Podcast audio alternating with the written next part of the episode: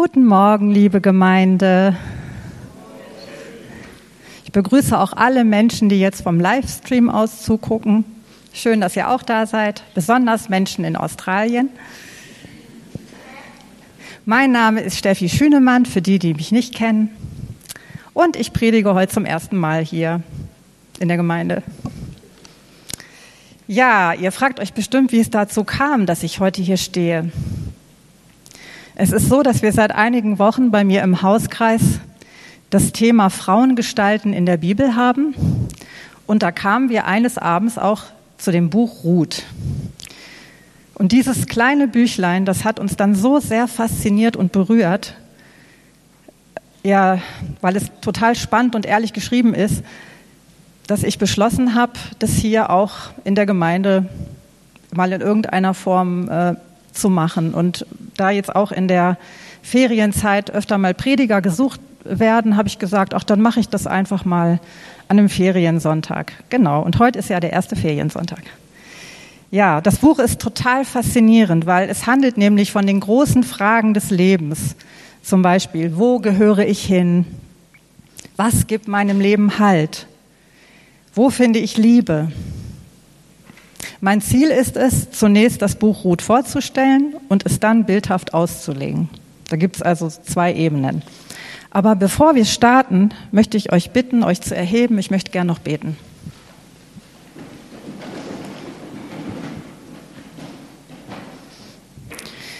Lieber Vater im Himmel, ich danke dir, dass wir jetzt hier zusammen sein dürfen, dass wir diese gemeinsame Zeit haben, dass wir uns persönlich begegnen dürfen im Gottesdienst oder auch per Livestream. Ja, danke, dass du mitten unter uns bist und dass du uns etwas zu sagen hast. Ich bitte dich, dass du mich gebrauchst, dass du meine Worte gebrauchst und dass du jedem Einzelnen das Herz aufschließt, dass dein Wort hineinfallen kann und dass es wachsen kann und Frucht bringen kann. Amen.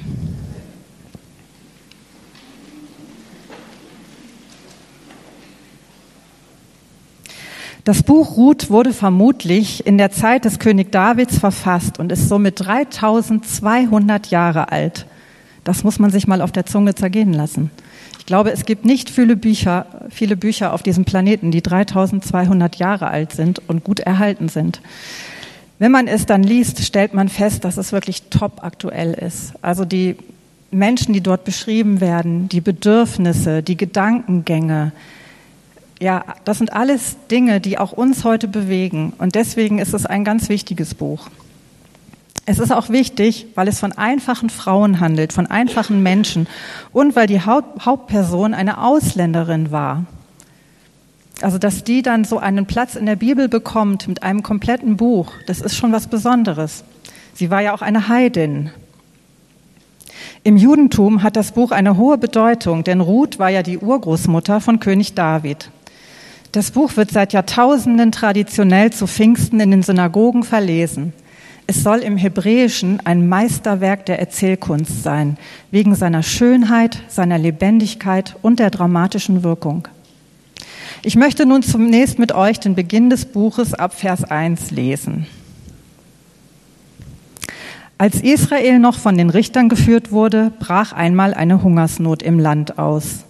Da zog ein Mann mit seiner Frau und seinen beiden Söhnen von Bethlehem in Juda weg, um sich als Fremder im Grünland Moabs niederzulassen. Der Mann hieß Elimelech, das heißt Gott ist König, und seine Frau Noomi, die Liebliche, und seine Söhne Machlon und Kilion, Ephratiter aus Bethlehem, Juda. Die Geschichte beginnt ganz schnörkellos direkt im Katastrophenmodus. Es gab eine Hungersnot.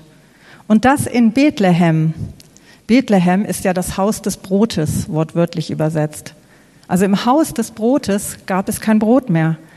Das muss wirklich eine humanitäre Katastrophe gewesen sein, die weit über übliche Missernten hinausging. Die Bibel präsentiert uns nun auch gleich einen Lösungsversuch der Familie. Sie gingen ins Land Moab und ließen sich dort nieder. Offensichtlich hatten sie gehört, dass die Menschen dort weiterhin genug zu essen hatten.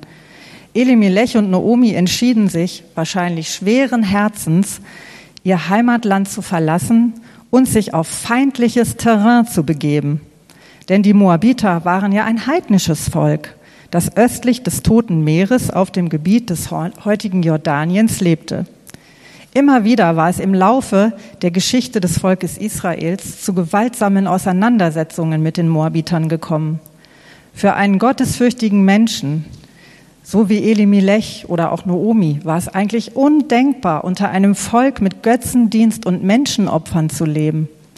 Die Not muss also wirklich sehr, sehr groß gewesen sein, dass sie zu diesem Schritt bereit waren. So weit, so gut.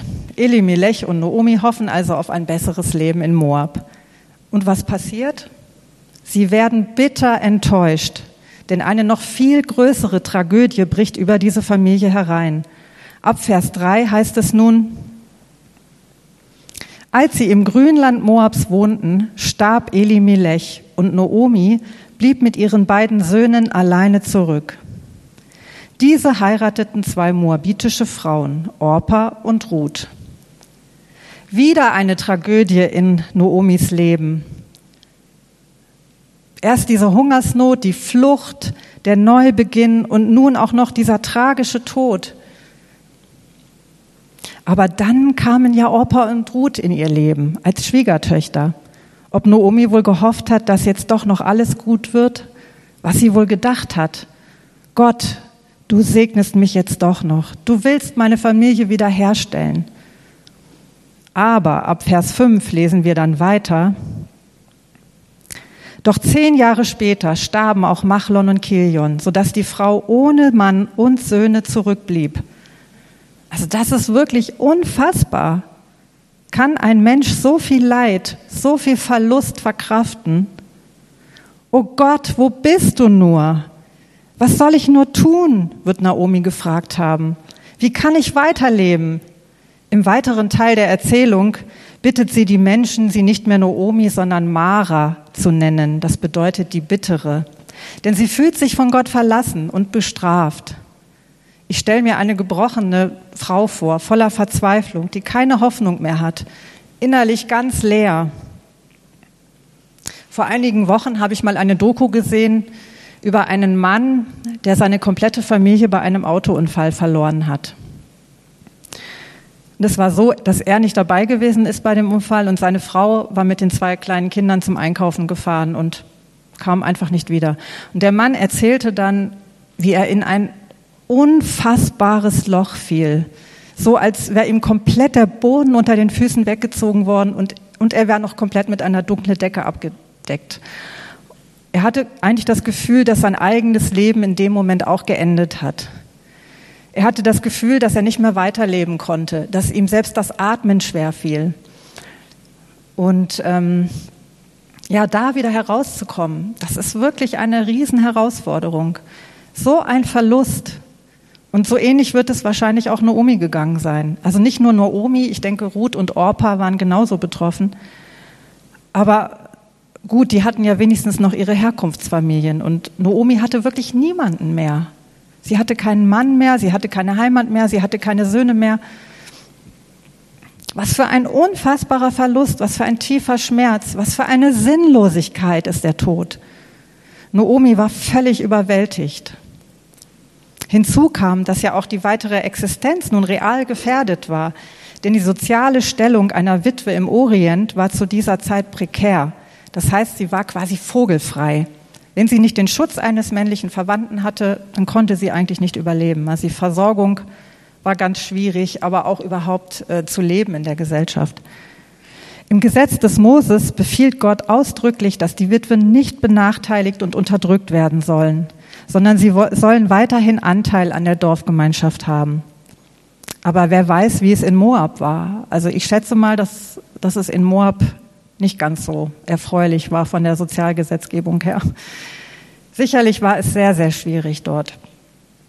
In dieser verzweifelten Situation erinnert sich Naomi jedenfalls an ihre Heimat. Und als sie dann Gerüchte hört, dass es in Israel wieder bergauf geht, was so die wirtschaftliche Lage angeht, da steht ihr Entschluss fest, jawohl, sie würde heimkehren. Also sie hat dann wirklich innerlich so einen Befreiungsschlag vollbracht und ist aus dieser ja, aus dieser Trauer irgendwie so ein Stück weit hat sie herausgefunden, indem sie beschlossen hat, aktiv zu werden. Das ist auch so der erste Schritt, was man ja sagt in Trauerberatung. Der erste Schritt ist immer, dass man anfängt, aktiv irgendwas zu tun und nicht mehr alles so mit sich geschehen zu lassen. Ja, gemeinsam mit Orpa und Ruth macht sie sich nun auf den Weg. Doch unterwegs müssen ihr Zweifel gekommen sein. Wie würde man sie dort empfangen? Sie hatte das Land in einer schweren Krise verlassen, um ihr Glück woanders zu suchen. Was würden die Leute sagen, wenn sie nun so gebeutelt und quasi von Gott geschlagen, arm und verlassen zurückkehrte. So viele negative Gedanken schossen Naomi durch den Kopf und schließlich flehte sie Ruth und Orpa an, in Moab zu bleiben. Realistisch betrachtet hatten die beiden in Israel als Fremde eigentlich gar keine große Chance. Naomis Erwartungen waren also insgesamt ziemlich gering. War das gut, dass sie so realistisch war? Oder war das eher ein Zeichen von mangelndem Vertrauen in Gottes Möglichkeiten? Wir wissen es nicht. Die Bibel verurteilt ihr Vorgehen jedenfalls nicht. Aber nun nimmt die Geschichte eine spannende Wendung. Orpa geht schweren Herzens zurück, aber Ruth weigert sich. Sie weigert sich einfach umzudrehen. Der Name Ruth bedeutet übrigens Freundin. Und das sagt viel über ihre innere Haltung aus. Ruth sagt dann diese berühmten Worte. Wo du hingehst, da gehe ich auch hin. Und wo du bleibst, da bleibe ich auch. Dein Volk ist mein Volk und dein Gott ist mein Gott. Wo du stirbst, da will auch ich sterben und begraben werden. Jahwe möge mir alles Mögliche antun, aber nur der Tod wird mich von dir trennen.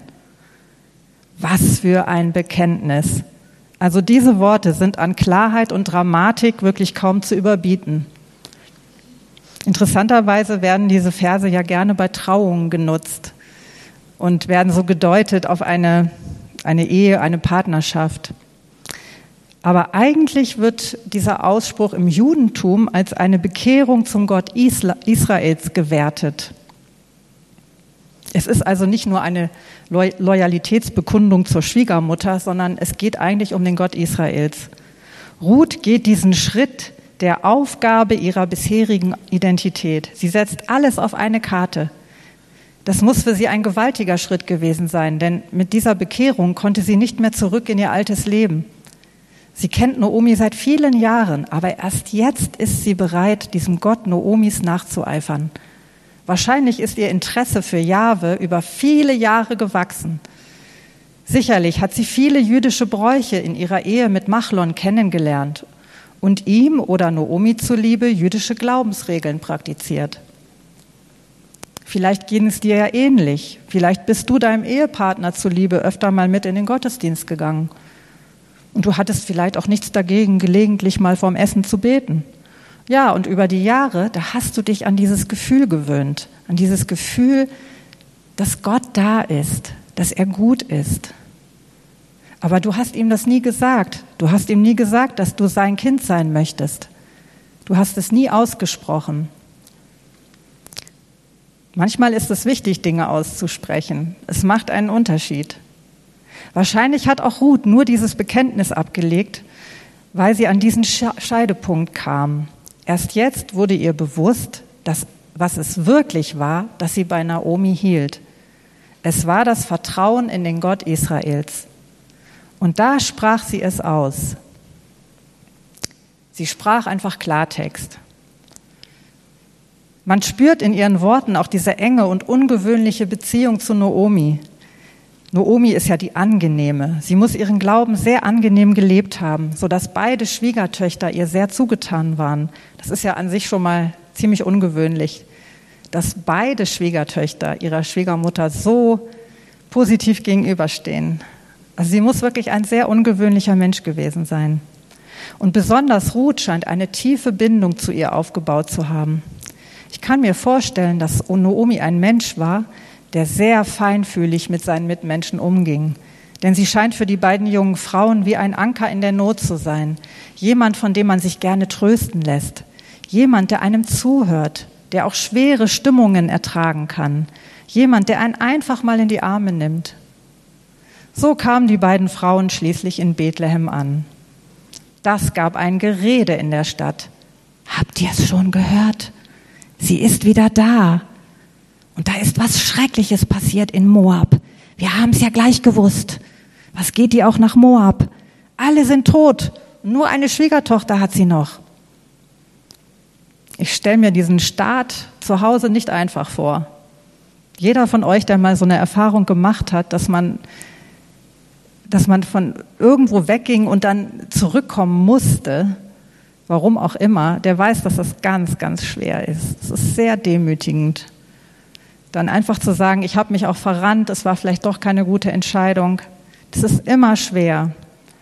Aber Naomi hatte ja nicht viel Zeit, sich damit zu befassen, denn sie kämpften ums nackte Überleben. Die Frage war wirklich, wovon sollten sie jetzt leben? Es war wahrscheinlich so, dass, dass das Land der Familie schon vor der Flucht verpfändet worden war um es noch zu Geld zu machen während der Hungersnot, sodass sie eigentlich nichts hatten. Vielleicht gab es da noch irgendwo eine Hütte, wo sie dann gehaust haben.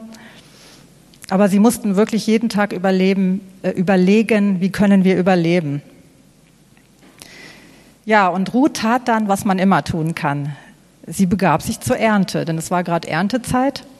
Und in der Hoffnung auf ein paar liegen gelassene Halme erwischte sie zufällig das Feld eines Verwandten Noomis namens Boas. Es war natürlich kein Zufall, es war natürlich ein Gottfall, aber es wirkt erstmal so. Diese Tradition, dass man, ähm, ja, dass man als Erntearbeiter in Israel nicht so gründlich das Feld aberntet, sondern immer mal so ein paar Halme liegen lässt, das ist sogar gesetzlich äh, vorgeschrieben, das, das ist in der Tora so vorgegeben, dass man für die Armen etwas übrig lässt. Und das war so etwas wie heute das Pfandflaschensammeln im Müll, würde ich mal sagen. Also wenn Leute heute nicht wissen, wovon sie leben sollen, dann sammeln sie Pfandflaschen, die achtlos weggeworfen werden. Und dann haben sie zumindest ein paar Euro am Tag, um ja das bloße Überleben zu sichern oder sich eine Flasche rumzukaufen, je nachdem. Ja. Boas bedeutet übrigens, in ihm ist Stärke. Kraft. Ich betone das deshalb, weil Namen in der Bibel immer etwas über den Charakter aussagen. In zwei, äh, Kapitel 2, Vers 4 wird Boas nun näher beschrieben. Als nun Boas aus Bethlehem kam, begrüßte er die Erntearbeiter. Der Herr sei mit euch, äh, sei bei euch, sagte er. Der Herr segne dich, antworteten die Arbeiter. Boas fragte den jungen Mann, der die Arbeiter beaufsichtigte, zu wem gehört das Mädchen dort hinten? Der Mann antwortete, das ist die junge Frau aus Moab, die mit Noomi zurückgekommen ist.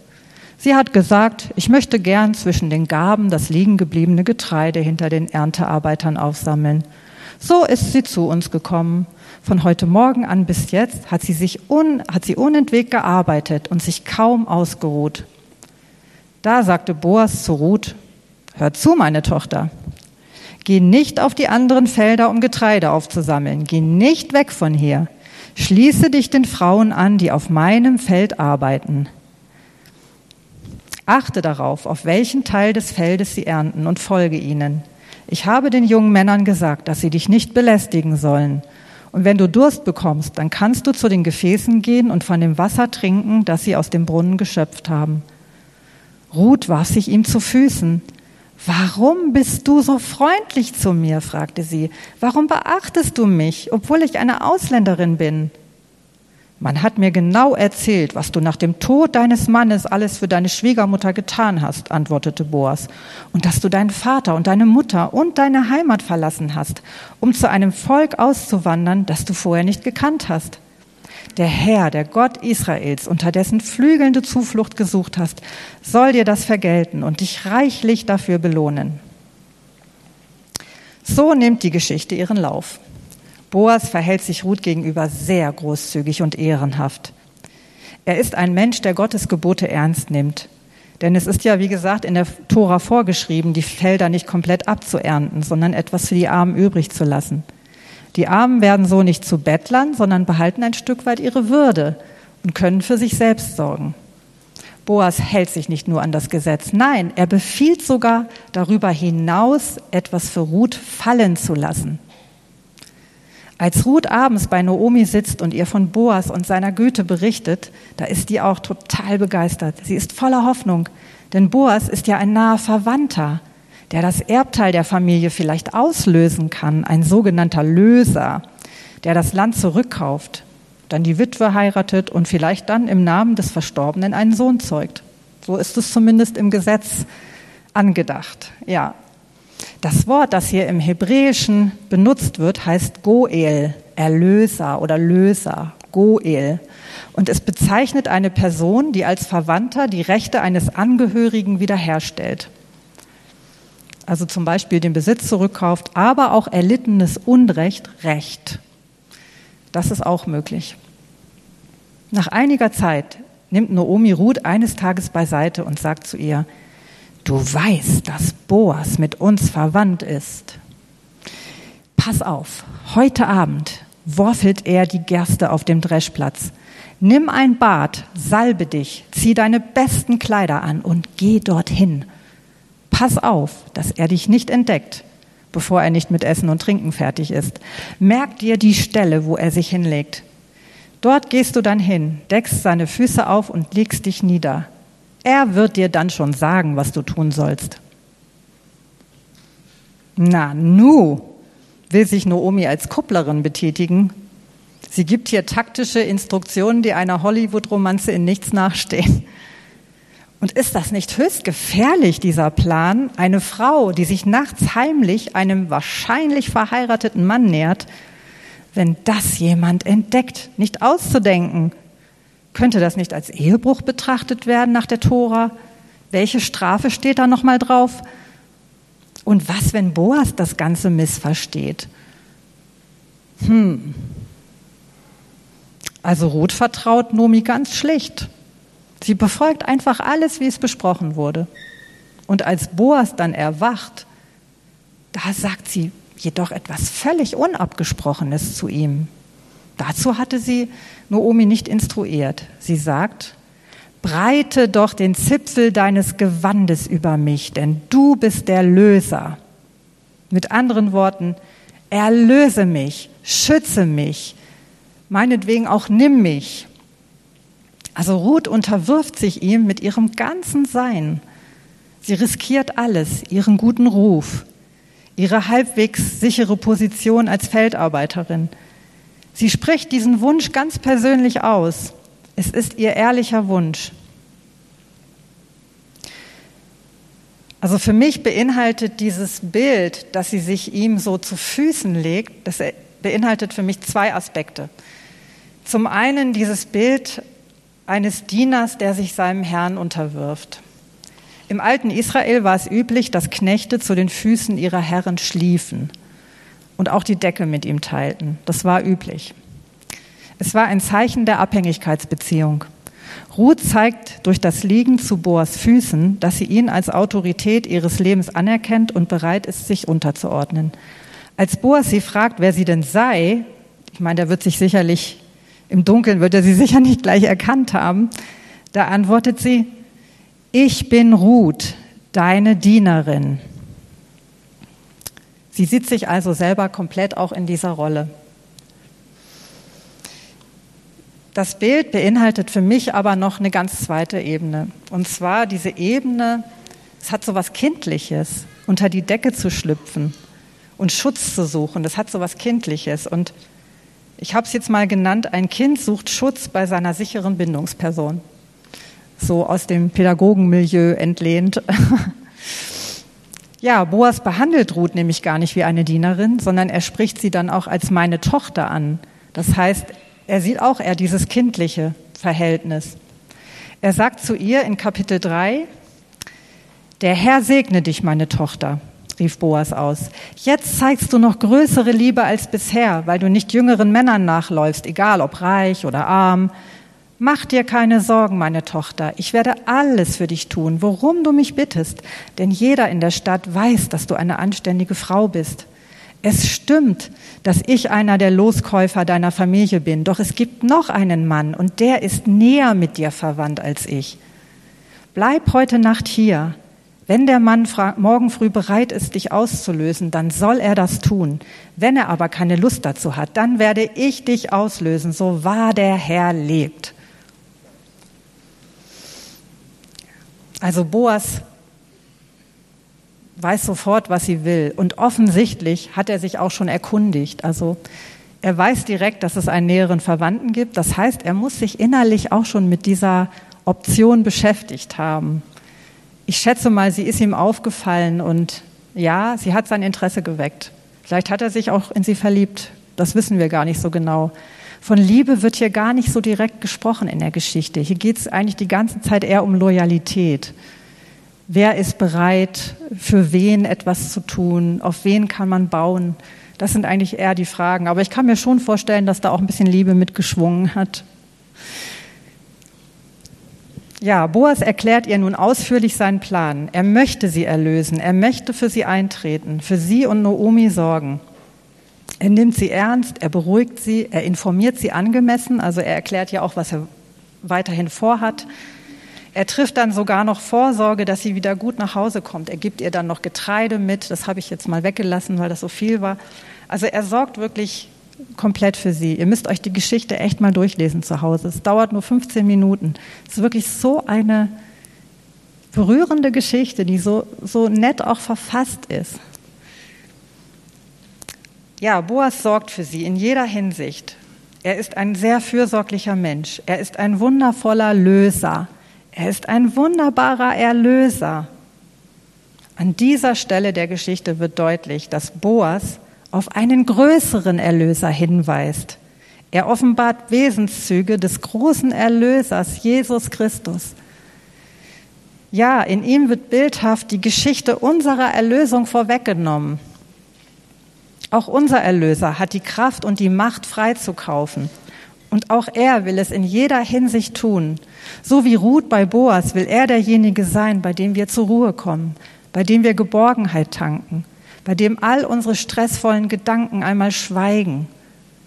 Er will uns ganz real befreien von Schuld, von inneren Lasten, von Verletzungen, von angstmachenden und schmerzhaften Erfahrungen. Ich habe euch dazu ein Foto mitgebracht. Weiß jemand zufällig, wo dieses Bild aufgenommen wurde? Genau, an der Schorndorfer Stadtkirche. Da gibt es diese Skulptur und wenn man die sich mal genauer anguckt, dann ist auf den ersten Blick denkt man, es ist eine Mama mit Kind, so ganz einfach. Aber wenn man da genauer schaut, dann ist gar nicht ganz klar, ist das eigentlich ein Mann oder eine Frau mit dem Kind? es ist so ein bisschen von beidem. Und ich glaube schon, dass es, dass es Gott oder auch Jesus darstellen soll und diese allumfassende Fürsorge, die nicht männlich und nicht weiblich ist, sondern einfach göttlich ist. Und diese ganz starke Geborgenheit, die ein Kind empfindet, wenn es sich an die Eltern rankuschelt. Ja, das, das wird so dargestellt. Genau. Und das ist das, was, was Jesus in aller, allererster Linie für uns sein möchte. Er möchte diese sichere Bindungsperson sein, so wie bei einem Kind ein Erwachsener eine Bindungsperson ist, wo aller Stress von dem Kind abfällt, wo schlagartig das Weinen vorbei ist, die Angst vorbei ist. Dieses Bild erinnert mich an unzählige Gewitternächte, in denen unsere Kinder ganz ängstlich zu uns unter die Bettdecke gekrochen kamen sich dann so eng an uns kuschelten und unserer beruhigenden Stimme lauschten und dann in null Komma nichts einschliefen. Und wir dann meistens noch stundenlang wach lagen. Ja, Kinder brauchen so einen sicheren Ort. Sie brauchen eine sichere Bindungsperson, um ihren Stress abzubauen. Und das geschieht über Körperkontakt und über Sprache. Da gibt es ganz viele Forschungen zu. Das ist ein mega interessantes Thema, was da alles im Gehirn passiert. Da wird Oxytocin ausgeschüttet und wie dann das Nervensystem runterfährt. Ja, und auch Erwachsene brauchen das hin und wieder, dass sie Körperkontakt haben. Deswegen war ja die Corona-Krise auch so schlimm für alleinlebende Menschen. Das ist ganz schlimm, wenn du niemanden mehr treffen kannst, wenn dich niemand einfach mal kurz in den Arm nimmt oder ein bisschen tätschelt oder so. Das ist so wichtig, das braucht man so sehr. Ja, Das alles möchte Jesus für uns sein. Ein sicherer Hafen, ein tröstender Vater, eine liebende Mutter, ein sicherer Ort. Seelisch und geistlich will er uns ganz nahe sein. Vielleicht hast du ja auch ein Bild davon, was für dich persönlich Geborgenheit bedeutet.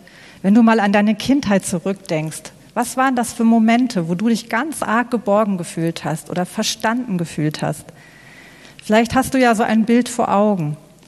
Ich möchte euch ja dazu einladen, so ein Bild zu finden und das mal mitzunehmen in die nächste Woche. So ein Bild, wo ihr ganz starke Geborgenheit gefühlt habt und dieses Bild in Bezug auf Jesus im Herzen zu bewegen, dass ihr euch vorstellt, ja, genau das möchte Jesus jetzt für mich sein. Diese Nähe und Geborgenheit, die will er mir jetzt geben, die kann er mir jetzt geben. Nichts, aber auch gar nichts kann mich aus seiner Hand reißen. Ich möchte dich auch fragen, wie war deine erste Begegnung mit Jesus? Wie hast du ihn bisher kennengelernt? Was sind die Momente deines Alltages, wo du Kraft aus seiner Nähe ziehst? Wo spürst du, wie er dich innerlich frei macht? Für mich persönlich war es ein unbeschreiblicher Moment, ein Moment des Nachhausekommens, der Sicherheit und der Geborgenheit, als ich Jesus kennenlernte. Ich war damals so, ja, ich hatte mich innerlich so verrannt. Ich, ich schwamm so in Minderwertigkeit und Selbstmitleid zu dem Zeitpunkt, als, als ich dann quasi Jesus über den Weg lief oder Jesus mir über den Weg lief. Und ich sag's euch, Jesus hat mich wirklich aus diesem selbstgewählten Gefängnis befreit. Ganz behutsam, ganz liebevoll. Seine Freundlichkeit hat mich innerlich so berührt, dass ich mich wirklich von destruktiven Lebensideen lösen konnte. Weil davor kreiste ich eigentlich permanent um mich selbst, um mein Wohlbefinden, um mein Ansehen, um alles. Also sicherlich kennen viele von euch diese Gedanken, diese Gedankenspiele. Und das ist auch etwas, wo Jesus uns befreien kann. Es gibt so viele Bereiche, wo wir diese Befreiung erleben können, wo wir ganz real merken, wir sind erlöst. Nun, für Ruth und Naomi war es so, dass sie auch ganz real erlöst wurden. Es war also nicht nur eine gefühlsmäßige Geschichte. Ich meine, sicherlich hat Ruth da auch Geborgenheit erfahren, als sie dort lag. Aber für sie war es was ganz Reales. Es ging um, um ihre soziale, ihre familiäre und ihre wirtschaftliche Situation. Und die hat sich durch Boas auch radikal verändert. Im vierten Kapitel lesen wir nun, wie Boas auf diesen anderen nahen Verwandten trifft und wie er sich da verhält. Boas sagte zu dem Loskäufer der Familie, Noomi, die aus Moab zurückgekehrt ist, will das Land unseres Verwandten Elimelech verkaufen. Ich dachte, ich sollte dir das mal sagen und dir einen Vorschlag machen. Wenn du das Land auslösen willst, dann kaufe es jetzt in der Gegenwart der Ältesten meines Volkes und aller, die hier sitzen. Wenn du es jedoch nicht auslösen willst, dann lass es mich wissen, denn es gibt keinen anderen Loskäufer außer dir und ich bin erst nach dir an der Reihe. Der Mann antwortete, gut, ich werde es auslösen. Da sagte Boas zu ihm, wenn du das Land von Noomi kaufst, erwirbst du damit aber auch Ruth, die moabitische Witwe, und musst sie heiraten und damit ihren verstorbenen Mann ein Erbe, damit ihrem verstorbenen Mann ein Erbe für das Land geboren wird. Oh, dann kann ich es nicht auslösen, sagte der Loskäufer, denn damit würde ich ja meinen eigenen Besitz gefährden. Übernimm du mein Loskaufrecht, ich kann das Land nicht auslösen. Boas verhandelt mit dem nächsten Verwandten und dieser kann letztendlich nicht lösen. Was meint ihr? Wer ist denn dieser andere nahe Verwandte? Also wenn Boas ein Bild auf Jesus ist, wer ist denn dann dieser erste Erlöser, der uns noch ein bisschen näher ist? Wer ist das denn? Hat jemand eine Idee?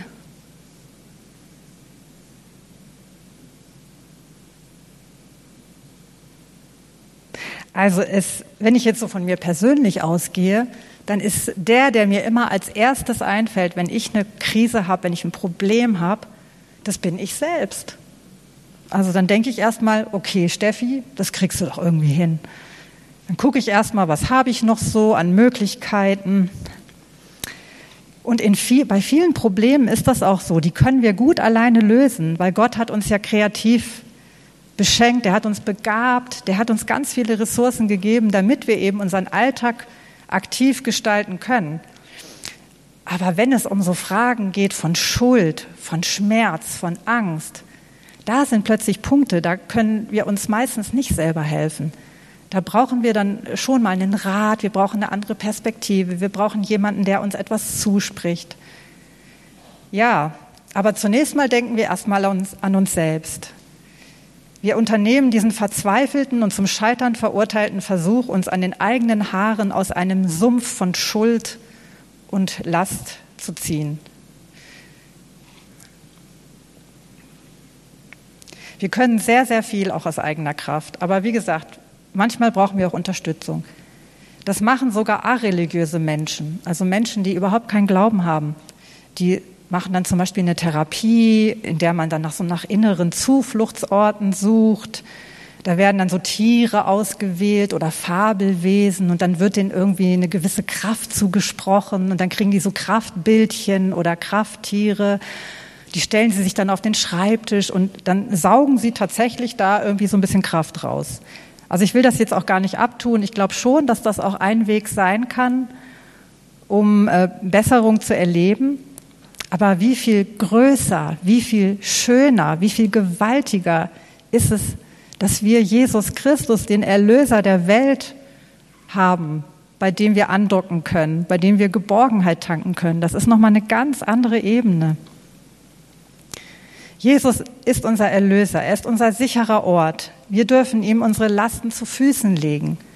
Ist das nicht ein wunderbares Geschenk? Ist das nicht eine fantastische Möglichkeit? Warum in aller Welt nutzen wir die so selten? Ich meine wirklich nutzen. Nicht nur davon reden, dass Jesus toll ist und dass wir ihn preisen, sondern wirklich, wenn es drauf ankommt, wenn wir verletzt sind, wenn wir fertig sind, wenn wir Vorwürfe haben, wenn wir gestresst sind, warum in aller Welt nutzen wir das nicht? Diese großartige Möglichkeit, zu seinen Füßen frei zu werden. Ich möchte euch neu dazu einladen. Bekenne, dass du es aus eigener Kraft nicht schaffen kannst. Tu es so wie dieser erste Löser, wie dieser erste Goel, der sagt, ich kann es nicht auslösen, ich schaffe es nicht, übernimm du das. Das können wir gegenüber Jesus ausdrücken. Und Jesus tut es so gerne. Er wartet eigentlich nur darauf. Er kann es nur nicht tun, weil die Reihenfolge stimmen muss. Ich finde das ganz witzig, diesen Gedanken, dass es da auch eine Reihenfolge gibt und dass Gott die anscheinend auch beachtet. Also Gott würde uns nicht einfach überfallen, überwältigen und sagen, komm, ich mache das schon und uns das so quasi aus der Hand reißen. Nein, er wartet, bis wir selber diesen Entschluss fassen und bis wir es auch aussprechen. Gut, jetzt erstmal zurück zu Ruth und Noomi. Es ist dann so gelaufen, dass tatsächlich der Boas verhandelt hat und er konnte, er konnte die beiden auslösen. Das heißt, er hat dann Ruth auch geheiratet, er hat das Land zurückbekommen ja, und es, es war alles so ein richtiges Happy End. Anschließend war dann Hochzeit und Ruth bekam einen Sohn und wurde die Urgroßmutter von König David. Und auch Noomi war damit eingeschlossen. Das betraf also nicht nur Ruth, sondern das betraf auch Noomi. Noomi war sehr glücklich mit ihrem Enkelkind. Am Schluss des Buches heißt es, ab Vers, Kapitel 4, ab Vers 14, und die Frauen der Stadt sagten zu Noomi, Gelobt sei der Herr, der dir heute einen Loskäufer geschenkt hat. Sein Name soll in Israel gefeiert werden. Durch dieses Kind sollst du innerlich wieder gesund werden. Und im Alter soll es für dich sorgen. Denn, oh, denn es ist der Sohn deiner Schwiegertochter, die dich so sehr liebt und die dir mehr bedeutet als sieben Söhne. Noomi nahm das Kind und legte es auf ihren Schoß und übernahm die Pflege des Jungen. Die Nachbarinnen sagten, Jetzt hat Noomi endlich wieder einen Sohn und sie nannten ihn Obed. Er wurde der Vater von Isai und der Großvater von David. Was für ein Happy End. Die Geschichte von Ruth und Noomi möchte uns Mut machen, nach Wiederherstellung und Heilung in Lebenskrisen zu streben, indem wir neu Vertrauen wagen, Vertrauen zu unserem Erlöser, Jesus. Er ist unser Anker. Er ist unsere Hoffnung. Er ist unser Schutzraum. Wir dürfen uns zu ihm flüchten. Vielleicht könnt ihr dieses Bild noch mal zeigen von der Statue. Ich finde, das drückt es, also für mich drückt es das so schön aus. Und das ist etwas für unseren Alltag. Das ist keine einmalige Geschichte, wie es vielleicht bei Ruth und Boas war, sondern bei uns ist es etwas, was wir jeden Tag erleben können. Denn wir kommen jeden Tag an Punkte, wo wir merken, ich bin eigentlich ja von Ängsten geplagt oder ich bin total verletzt, weil mich jemand unfair behandelt hat oder ich ich bin selber ich hab, bin selber schuldig geworden und weiß nicht wohin damit. Wir kommen immer wieder an diesen Punkt. Auch an Punkte, wo wir hoffnungslos sind, wo wir nur noch negativ denken. Und dafür ist unser Erlöser da, dafür ist er gestorben. Lasst uns unter dem Zipfel seines Gewandes Zuflucht suchen. Vielleicht kann dich ja dieses Bild in die nächste Woche begleiten. Vielleicht findest du auch ein anderes Bild der Geborgenheit, was dich begleiten kann. Ich möchte zum Abschluss gern noch beten.